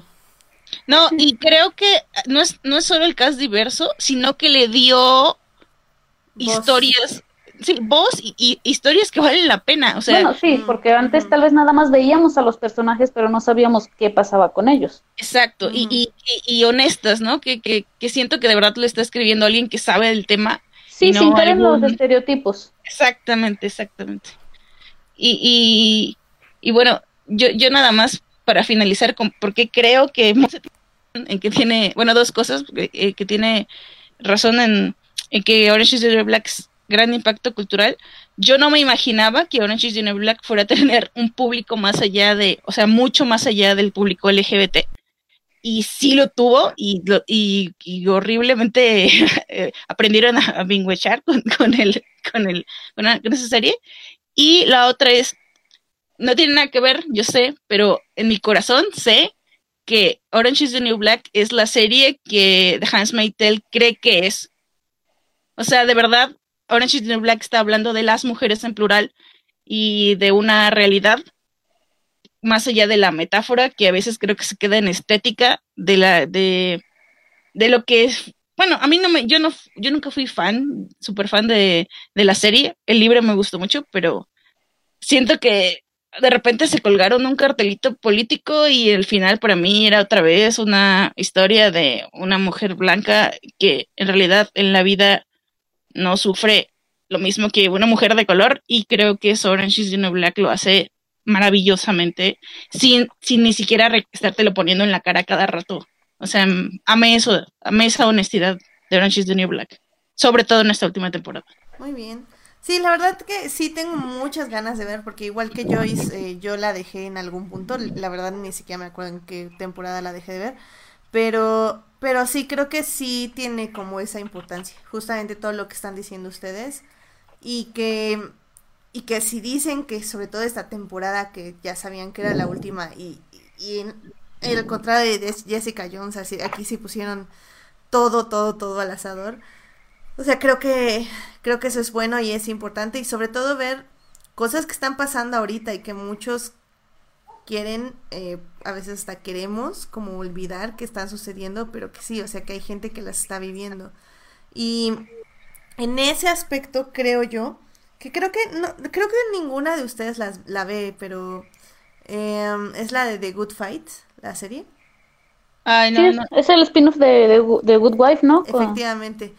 Eh, Ay, se me fue su nombre, la que siempre canta. ¿La que siempre qué? La que siempre canta, se me fue su nombre. Este, bueno, The Good Fight, por ejemplo, creo que también hace mucho eso.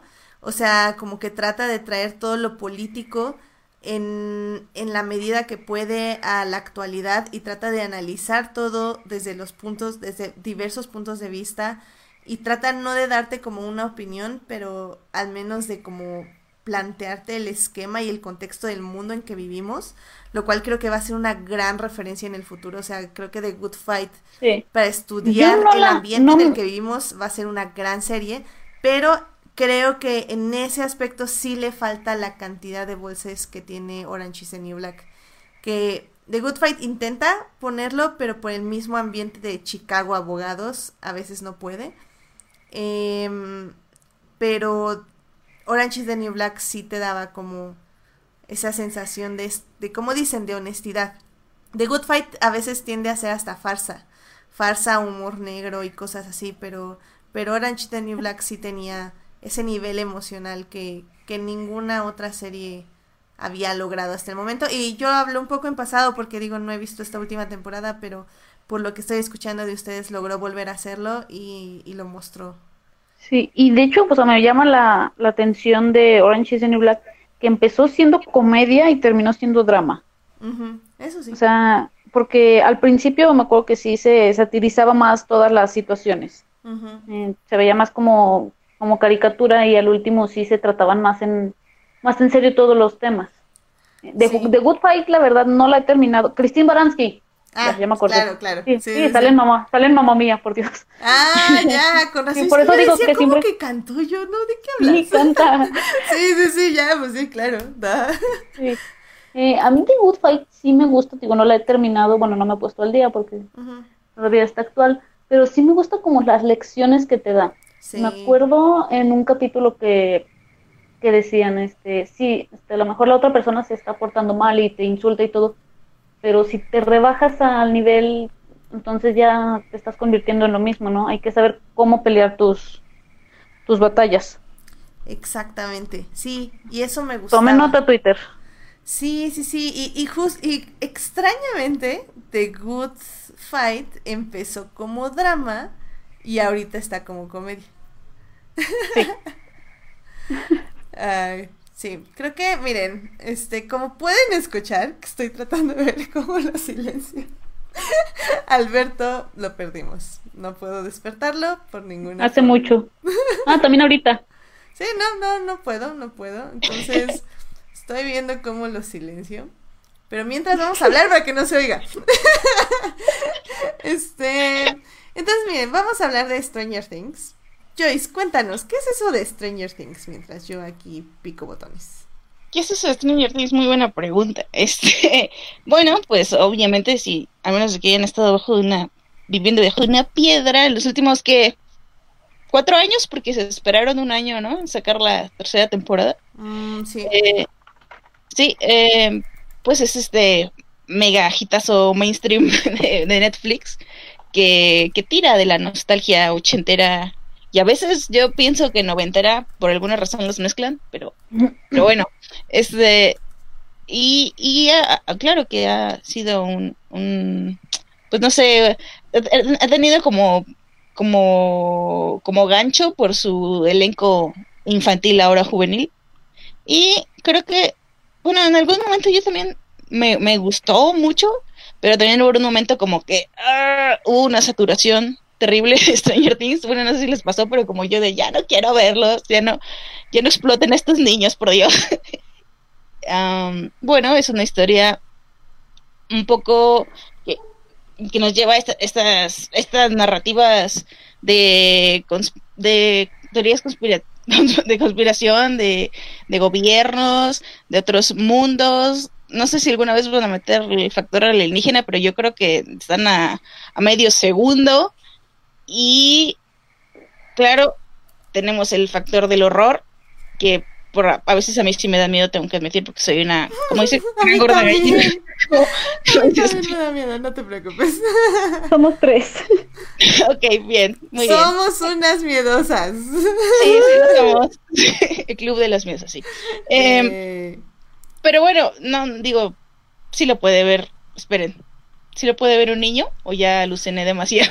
Ah, eh, mira, yo diría que no, pero todos los niños primas que tengo lo ven, así que whatever. Sí, a mí, a mí por ejemplo, de la temporada pasada yo dije, ah, no quiero ver lo del gato y, ya. Y dije, no, no sé si un niño debería estar viendo esto, pero ok. No manches, es que empezó muy violenta. Digo, perdón, sé que estás como resumiendo, pero Qué violenta. No, no, no, empezó, empezó, muy violenta esta temporada. O sea, a mí se me hizo extremadamente violenta. No solo con los de los gatos, sino también con violencia hacia mujeres. O sea, lo cual no me estaba agradando para nada en ese momento. Sí, no, yo también lo noté y creo que por, también lo, lo promocionaron así, ¿no? Como que esta temporada va a tener más sangre y bueno, yo, ok. Mm, no, no fue mi parte favorita porque creo que en sí no es mi parte favorita de Stranger Things, este mundo que no te terminan de explicar de por qué sucede esto que sucede, por qué hay una dimensión. Siento, y, y, y, por lo que veo no les interesa explicarlo, es como, ah, pues sí, eso, esto existe y no te lo vamos a explicar más allá. Bueno, no sé si ustedes creen que algún, en algún momento lo vayan a explicar como tal. Y, y no, no, no, nunca ha sido mi parte favorita. Es, la parte, de, digamos, de, de, cuál es el mal o, quién es el verdadero villano o qué es el verdadero villano en Stranger Things. Pero sí, sí, eh, mm, curiosamente, lo que sí me gustó fue que mm, el personaje Ice, que se me fue el nombre del chavito poseído. Sí, nunca me acuerdo de sus nombres. Will. Sí, Billy dije, ah, bueno, mira, ya le dieron algo que hacer porque la temporada pasada no entendí su existencia en la serie. Y, digo, bueno, ya, ya le dieron algo que hacer. Y también su hermana, que también no entendí muchas cosas que sucedieron con ella la temporada pasada, Max. Me gustó muchísimo esta temporada y, creo que ahí, por un lado, hubo mucha violencia de las mujeres, como tú decías, en el lado, en el lado del error pero por el otro creo que me encantó la amistad entre, entre Eleven y, Max. No sé, me dieron mucha ternurita porque yo nunca tuve como una amiga así a esa edad. qué bueno, qué bueno que sean amigas. Sí, que es algo que creo que habíamos pedido como desde hace mucho. O sea, no pedido, o sea, como que el fandom en general era como ah, es que son puros niños y, y sí, ya trajeron una niña la temporada pasada, pero pues literalmente Eleven la estaba viendo como, te estás robando a mi hombre y tú así como, no, pero ¿por qué? Y, y cosas así, era como, no, no hagan eso, pero... Pero como que sí, sí lo captaron, o sea, no sé si era como parte del guion o como parte de, de lo que querían ellos hacer y, y, hicieron como una muy, muy buena amistad, o sea, a mí me gustó muchísimo lo que hicieron ahorita. Sí, y, y creo que también, bueno, a ver, está el caso de la mamá de, de, Mike, que también es otro callejón sin salida, que creo que igual no sabían qué hacer con ella y vamos a hacer que se enamore del tipo poseído. y tiene, tiene esos detalles, creo aún, e insisto, creo que no les interesa cómo hacer eso, creo que saben lo que venden y creo que ahora arreglaron eso que sabían, sabían que no nos gustó mucho de la temporada pasada. Y la, no sé, yo la disfruté, no, o sea, no esperaba nada. Francamente, la, vi el primer capítulo como para ver si la seguía viendo. Y no, y me, me, me pareció, me pareció bastante, pues no sé, como que se, recuperó, se recuperó de ese para mí bache que fue la segunda temporada. ¿Y a ti, no sé, qué te pareció? Yo, la verdad, con Stranger Things sí soy muy permisiva, soy una fácil. Y esta es mi temporada favorita. la verdad es que con esta serie me gusta apagar el chip un rato, como se dice, ¿verdad? digo, pues esta voy a pensar que estoy en los ochentas, me voy a dejar llevar por la música, estos niños que no sé en qué momento crecieron y ya son todos unos unos pubertos y la verdad es que me gustó mucho esta temporada por cómo se hubo más balance entre lo que era la acción, la ciencia ficción, lo paranormal y sobre todo para mí lo que fue el, el misterio, toda esta eh, parte de, de Dustin, Steve, Robin y Erika, yo la amé. Toda esta, o sea, incluso hasta la farsa es así como muy ochentera, ¿no? Es lo de los rusos malos, incluso por ahí vemos una referencia a Odisea al Espacio, eh, que también soy, les digo, soy una, soy una fácil aquí y soy muy fan de todas las referencias, desde eh, obviamente Terminator, eh, Duro de Matar, La Mosca, o sea, la verdad me cansé de contar las, las referencias que decías, este, también hacen referencias a cosas de los noventas que no tiene sentido y la verdad digo, no tiene por qué tener sentido, hay que, hay que darles permiso, la verdad. La temporada para, para iniciar se me hizo súper violenta, me estaba como molestando muchísimo eso. Aparte que yo venía de ver Chernobyl, entonces imagínense, uno no, con razón. Con la depresión de Chernobyl y te ponen esas escenas gratuitas de violencia y yo era como, no, o sea, yo no puedo ver esto. De hecho es una serie que veía con mi papá y mi hermana pero por X o Y yo ya no pude como ir un fin de semana. Y me dijeron como, bueno, pues vamos a verla sin ti. Y les dije, ay, bien, yo, yo no la quiero ver, no me interesa. Eh, fue cuando creo que Monse y Melvin me dijeron como, no, sí está buenísima, vela, bla. Y así como, ah, está bien, la veré. y pues ya la empecé a ver. Eh, creo que eh, tiene como este problema Netflix llamado la serie empieza en el tercer episodio, donde los dos primeros son introducción y el tercero es como, ¿what? Entonces, desde ahí ya me empezó a llamar mucho la atención, sobre todo porque la violencia bajó. Yo ya había digerido Chernobyl como dos semanas. y este. Y sí, o sea, creo que es una serie entretenida. O sea, no, no vamos a ir más allá de ello. Es una serie entretenida que si apagas un rato el cerebro, como dicen, y no lo piensas demasiado, está bien. Sí, yo digo que no hay que tomársela tan en serio. Ajá, exacto, exacto. O sea, si, si nada llegas como, ok, hay rusos, ok, es un pueblito, ok, hay un monstruo comiéndose gente y desapareciendo gente y nadie se da cuenta porque pueblo, este, porque, o sea, llega como zombie al trabajo, pero X. Este, está bien, o sea, tiene sus momentos donde nos quiere hacer llorar y como tocar el corazón. Eh, ok, sí, tal vez pude sentir algo por los personajes en algún punto de la serie, pero se me pasó como a los cinco minutos. Eh, no sé si fue también porque ya sabía que, que, iba a pasar. O sea, yo ya sabía muchas cosas porque Tumblr. A Tumblr sí le gusta mucho Stranger Things. Entonces empiezan a gifear todo y fue así como, wow. Spoilers, I guess. entonces, este, ya sabía que iban a pasar muchas cosas. No sé si eso me quitó a mí como la emoción de ciertas emociones. O sea que en el momento me pudieron haber afectado un poquito, pero al saber que iban a pasar me afectaron aún menos. No digo que me hubieran afectado más, simplemente me afectaron menos. No sé, o sea, es, es entretenida. Les gusta mucho a las nuevas generaciones, creo. ¿Crees que porque no están acostumbradas o bueno, que nunca vieron, em, digamos, no reconocen estas, estas, estos patrones de, de película de los 80 y de los 90? ¿O, en qué crees que radique su que la amen? ¿Sabes qué? Yo, yo sí creo que es como su su apertura al género de terror. Mm. Pero terror no eh, existencialismo, vamos todos a morir, sino terror como Evil Dead y así. O sea, terror divertido divertido con su grado de drama. que está bien, o sea, porque si yo creo que si le pongo a alguien que le guste, obviamente de la generación Z, eh, a alguien le pongo Evil Dead, yo creo que no les va a gustar, yo creo que ya les va a aburrir. Y, y Stranger Things se está aprovechando de eso, o sea, de que obviamente ya el ritmo de esas viejas películas ya no, no les van a gustar a las nuevas generaciones.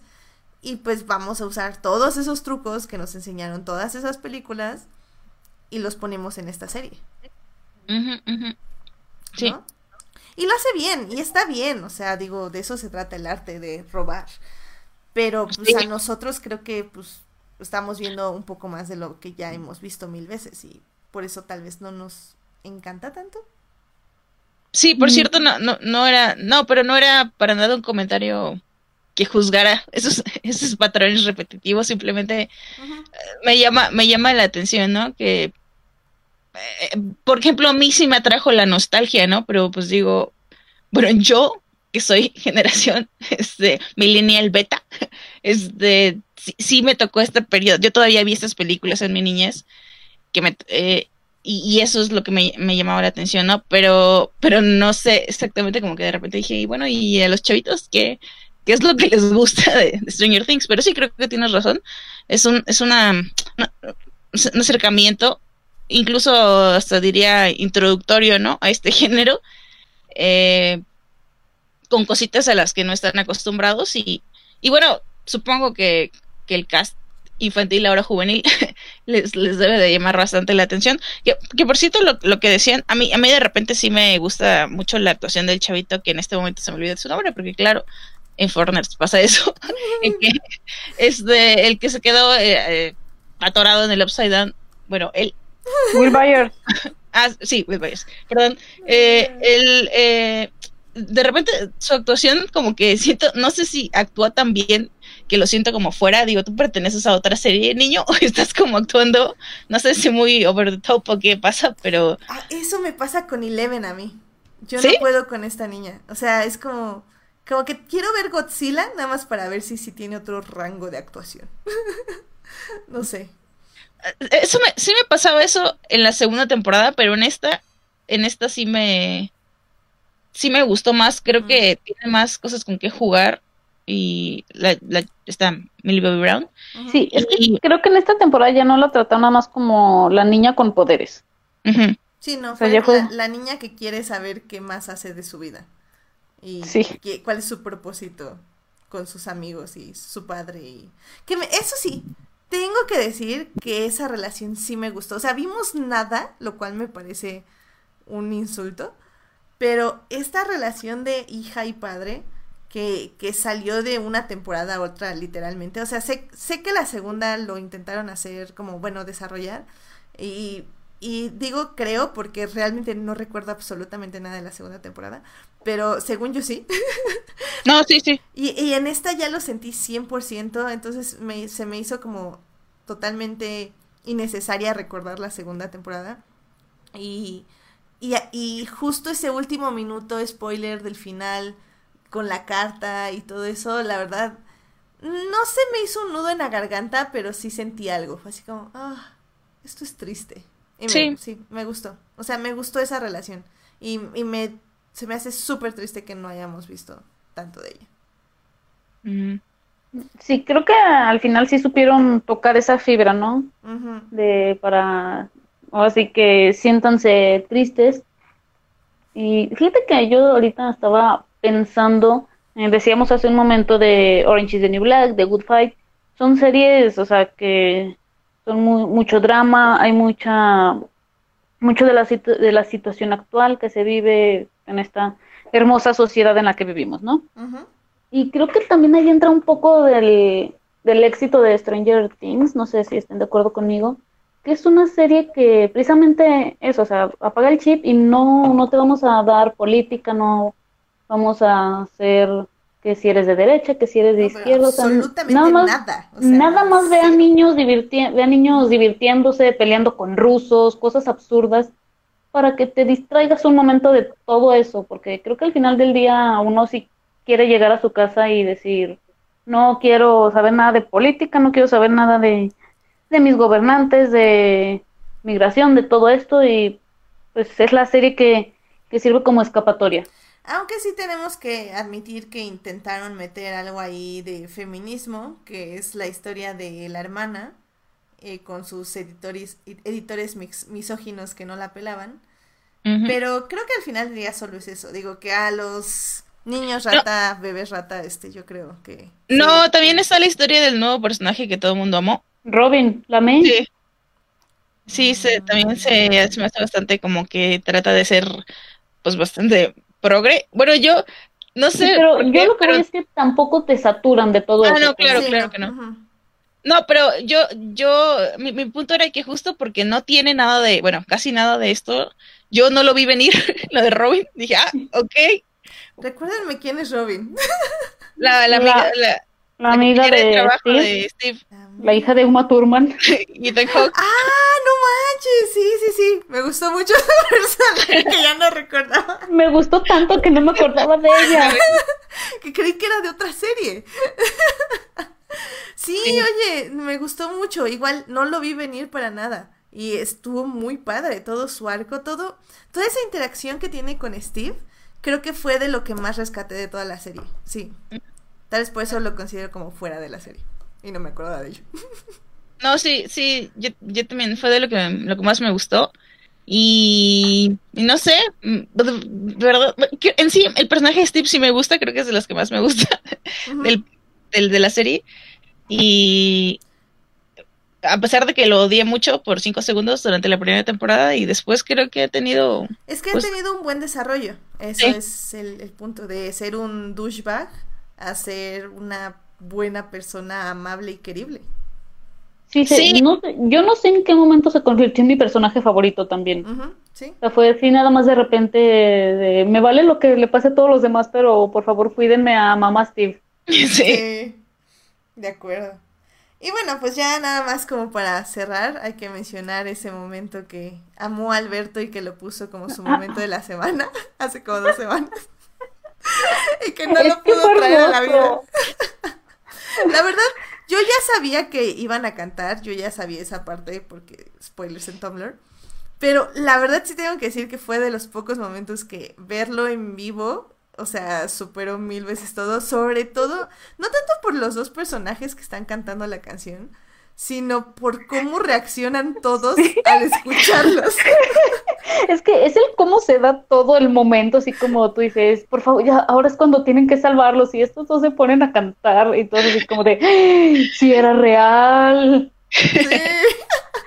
No, o sea, mi cara de, de Hopper y, y, la mamá que están en el búnker es así como, neta, o sea, ella nada está como en la pared, así como, por el amor de Dios, que y el otro es así como, what the fuck, ¿qué algo de mi vida? ¿Por qué estoy aquí? Ay, no, a mí me mataba, o sea, yo me estaba muriendo de risa nada más por eso, porque como todos reaccionaron fue como lo máximo. Sí, sí, o sea, fue, es que fue un momento bonito, divertido, raro. Ajá. O sea, fue una mezcla de todo, porque hasta ese momento ni siquiera sabíamos si Susibu era real. Exacto. Y de repente sale y, pues, eh, no sé por qué le dice, hay que cantar, querido, al cabo la vida de personas depende de nosotros en este momento. Ah, porque, porque nunca le dice, ¿no? Ella no, ella no se entera de que la vida del, mundo depende de, No, o sea, le dice, sí vas a salvar al mundo, pero pues obviamente quién va a creer que es una urgencia de salvar al mundo, literalmente. Que, es literal. Entonces... no, más bien eso, ¿no? Como que ella pensaba que, ay, claro, ahorita jugamos, pero primero cantamos. Exacto. Ay, no, sí, sí. La verdad sí, sí amé un poco todo eso. O sea, creo que fue de fue, no, no fue de mis momentos favoritos, extrañamente, pero sí fue uno de los que más disfruté durante esta temporada. O sea, creo que sí fue algo que, que en cuanto lo pensaron en la sala de escritores, no, no supieron el grado de, de impacto que iba a tener. O sea, es algo que no puedes medir hasta que lo ves ya que, que, lo está editando el editor. O sea. Oye, además, bueno, no sé si esto es nada más impresión mía, pero ¿por qué todos los niños crecen menos él? ¿Quién sabe? Él sigue igual. Ah, bueno, hablas del actor. Sí, de Dustin. No, es que el actor. El actor tiene, está enfermo, tiene un... Oh. de hecho, lo de los dientes que no tiene es parte de... Ay, ¿cómo se llama esta enfermedad? perdón, sí tiene una enfermedad así crónica media grave y por eso mm, yo creo que le afecta en su crecimiento de, de, todo, así como de, de, sus dientes. De hecho, él lo menciona en, creo que en la primera temporada, ¿no? Le grita a un niño, yo tengo no sé qué, un niño que le está molestando de que... Y eso que tiene su personaje, él lo tiene en la vida real. Oye, eso sí no lo sabía. Yo sabía que tenía algo, pero no, no sé, o sea, no, no sabía si afectaba también su crecimiento. Pero bueno. Mm, sí. Mira. Pero, pero, bueno, volviendo al tema de la canción. Sí, sí les, sí, sí, son fans de, la historia sin fin. ya soy fan. Yo no era fan y tampoco y lo sigo sin ser, pero Sí, es que tú no me das, tú no, tú no, tú no, me, tú no me dabas la impresión de que, de que, de que fueras tan fan porque creo que, no sé, algo mencionaste en alguna vez, que, alguna, en algún programa, ¿no? Que, que como que no te tocó. Pero, pero más, es que yo quisiera a lo, a lo que decía, a lo que decíamos de, la rareza, el ridículo, y lo gracioso, eh, también con, con esto, ¿no? Que bueno, no sé, es que sí fue un himno para, para los chavitos de esa edad, de esa canción, y, yo no, igual no lo esperaba, y cuando dije, mm, esta canción yo la conozco, y cuando llegaron al coro dije, oh, por Dios, no sé si están arruinando mi infancia o solo me están haciendo reír mucho, ¿qué está pasando? Es todo. Sí. sí, creo que es un poco de todo, estoy de acuerdo. Sí. Sí, como digo, o sea, lo disfruté, pero igual, o sea, relájense. Pero, pero bueno, como digo, Stranger Things en general no me, no es mi fav y, y, solo la vi porque me dijeron que la viera, pero realmente yo creo que si no lo hubiera visto seguiría muy feliz en mi vida, ¿sabes? Pero, pero bueno, como digo, reconozco que es un muy, un muy, muy, muy, muy buen momento. Creo que, que así yo me quedo con, con todos los personajes nuevos. Creo que fueron una gran adición a la serie.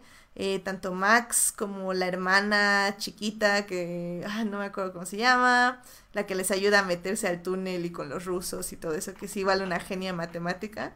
Eh, Robin, eh, todo eso con Steve me parece increíble. Y, y, pues esa canción creo que son como muy buenos momentos que lograron incorporar. Y justo fue por meter nuevos personajes, lo cual como siempre nos da la razón a, que mientras más diversidad y más gente metas de diferentes características, siempre va a ayudar al show, a cualquier tipo de show. Y, y, creo que Stranger Things no es la excepción. O sea, creo que donde más me hartó Stranger Things, justo los primeros dos episodios, fue porque nos estábamos enfocando a las relaciones amorosas que sinceramente me importaran, me importaban un comino. Y cuando terminaron esas relaciones amorosas fue como el show. Oye, pero eso, eso sí, creo que en esta temporada, como, bueno, como buenos pubertos, hubo más hormonas, ¿no? Sí, y que lo entiendo. O sea, yo lo estaba viendo y decía, ok, entiendo que tengo que ver pubertos con hormonas porque los protagonistas son pubertos con hormonas. Entonces, sí. lo entiendo, pero yo decía, bueno, pero qué fregados tengo que ver yo esto. O sea, yo como Edith no me interesa. Entonces, tal vez le interese a otro puberto con hormonas, pero a mí no. Entonces no lo quiero ver. Me preocuparía que a ti como mujer adulta te, te importara ver eh, pubertos con hormonas. Exactamente, o sea, si quiero ver pubertos con hormonas, prefiero ver Teen Wolf, donde lo hacen divertido y con drama y ahí lloré y lo que quieras, pero Stranger Things no me provoca eso, así que adiós. ¿Sabes? Entonces, este, ah, I don't know. Este. En fin, creo que.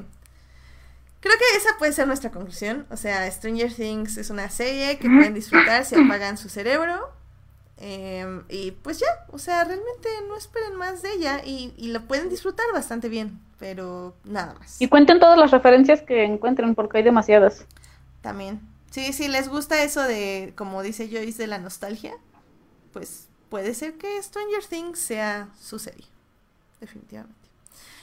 ¿Quieren lanzar alguna conclusión extra, chicas? ¿Extra de la serie? No. Bueno. ¿Tú, Solo que no crean en todo lo que les dice Netflix y sus números. Ah, no, eso sí. O sea, yo necesito números de todo. De todo. Así es. No solo de lo que ellos dicen que le fue muy bien. o sea. Y eso lo dicen a medias. Sí, no. Bueno, pues. bueno, espera. Hashtag vean Dark. Hashtag vean Dark ya, es la que Oye, sigue. Sí. Es la que sigue. Eh, denme dos semanas y veo Dark. ¿Dos semanas? Sí, dos semanas, porque tengo que ver Euforia, porque Alberto quiere hablar de ella en algún punto de la vida. y luego quiero ver Dark. Y también quiero ver Star Trek. Baneado, literal lo tuve que banear a ver si no tenemos problemas en los hangouts la siguiente semana. pero bueno, miren, dicen Julián García que está a tres horas de Puebla. ¿Quién llega primero a despertar? Porque yo, yo, igual me tardo como tres horas más o menos. ¿De qué? yo, estoy más lejos. ¿De qué dijo que quería hablar? Que no nos dejó decir porque él quería hablar de eso. Stranger Things. Ah, la vida moderna de Rocco. Ah, muy bien, me quedé sin tu explicación, Alberto. Gracias, Alberto. Mira, podríamos dejar a Monse que hablara, pero sinceramente creo que Alberto se va a sentir muy mal. Sí, no. Sí, prefiero pelear con él por otras cosas. Sí, no, se lo dejamos la próxima semana, que ya este hable de Rocco, porque la verdad yo también he como un refresher, porque recuerdo vagamente que la veía, pero la verdad no me acuerdo absolutamente nada. Entonces, igual que yo y yo necesitaba un eh, Rocco's Modern Life 1-1. Entonces, yo creo que lo dejamos para la siguiente semana. En fin, pues yo creo que con esto llegamos al final del programa. Em, yo creo que primero vamos a mandar a alguien a que acobije a Alberto y apague su celular.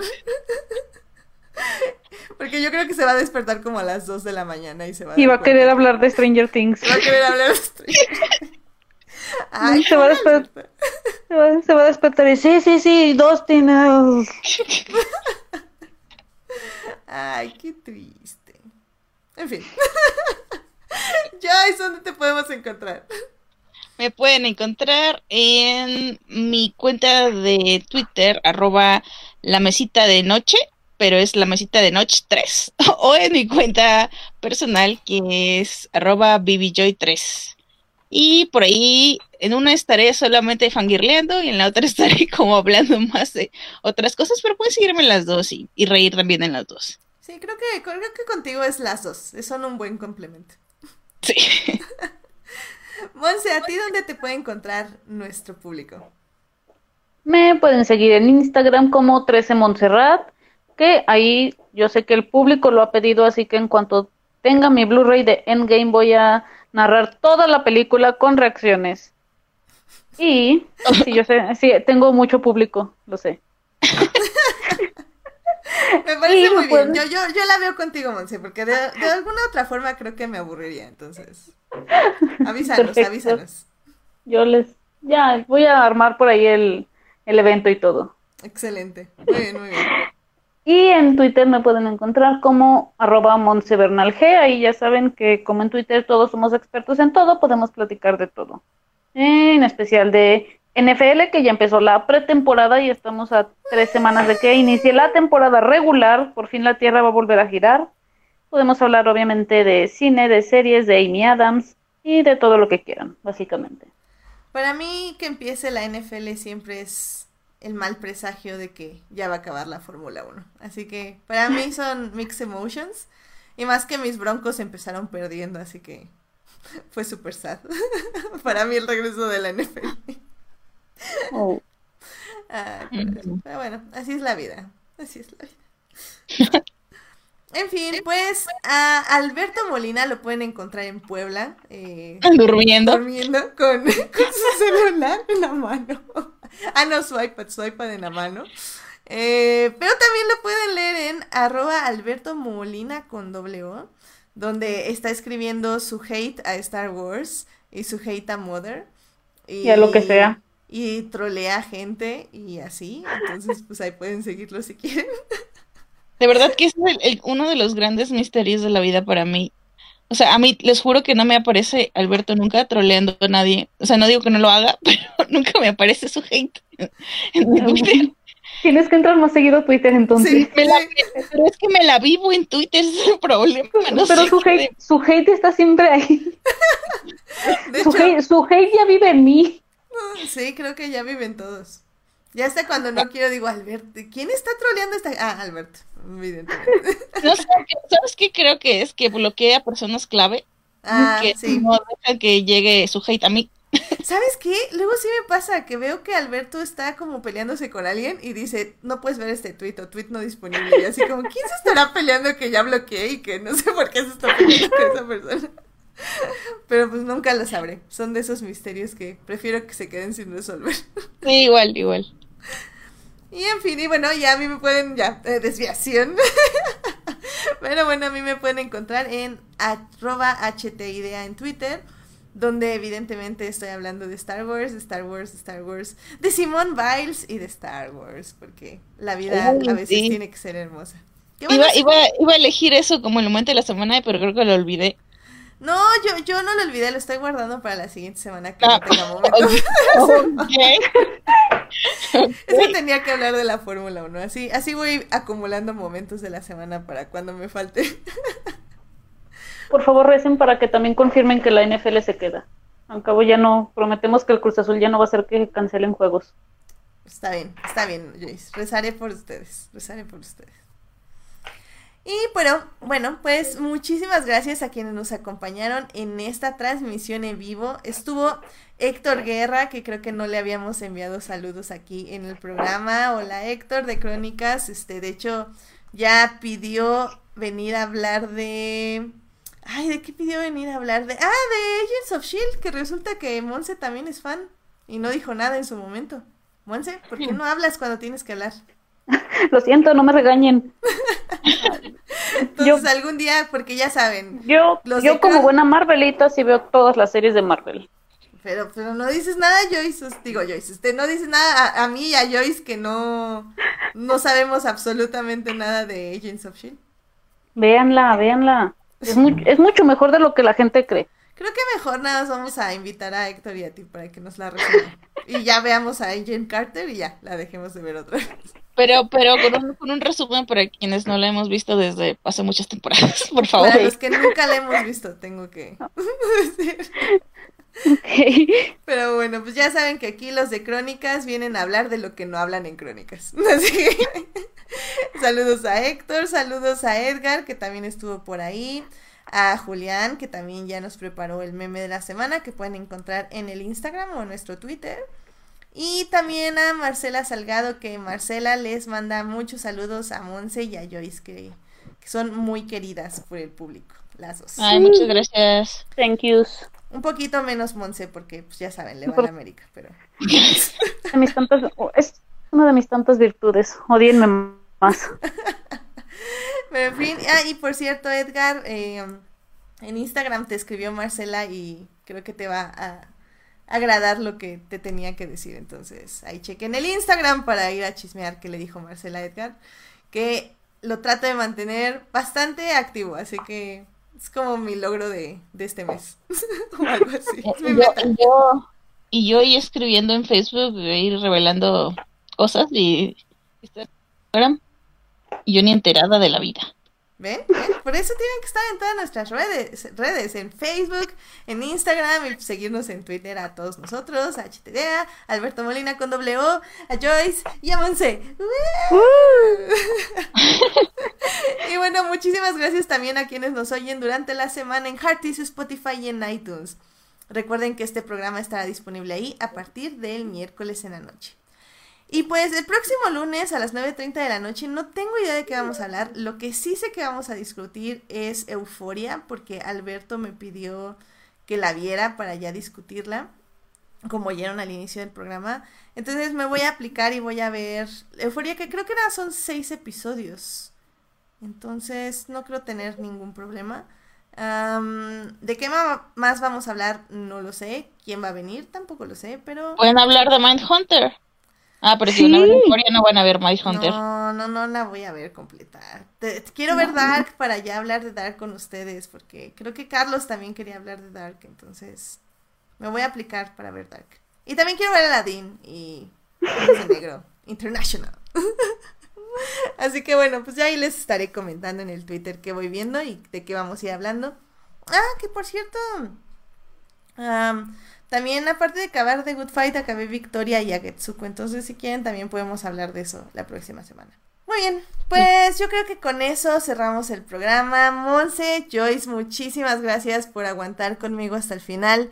Sé que nuestras opiniones de Jessica Jones de 100 y ya mataron a Alberto, pero, pero no, no, no lo sientan como un ataque a sus personas, sino a las series que vimos. Sí, no, no hay que, no hay que tomarnos lo personal. Exactamente, ¿no? Ustedes saben que las queremos mucho y que nuestro público las aprecia mucho y que esto nunca había pasado, realmente nunca había pasado. Creo que yo lo hice, pero ese día era cuando regresé como muy cansada de mi viaje, entonces, pero nada más cabeceé, pero yo seguía aquí, entonces, realmente es, un evento único en Forners, vamos a marcarlo, como el programa 103. El que, el que Alberto se durmió. y nunca regresó con nosotros. Por Alberto, oye. Que tuvo un día pesado, así que ojalá esperemos que esté soñando con los angelitos y, con un mundo tranquilo y libre de estrés. Y de Y de Twitter. Que solo tenga un Tumblr bonito, lleno de arcoiris. Sí. conejitos felices y gatitos y perritos. Muy bien. Pues con este sentimiento de paz, amor y esperanza, Hacia Alberto. Hacia Alberto y hacia nuestro público también. Nos despedimos. Muchas gracias, Joyce. Muchas gracias, Monse. Cuídense y. Ah, muchas gracias a ustedes, como siempre. Sí, muchas gracias, chicos. Perfecto. Nos vemos. Que tengan una hermosa semana. Bye.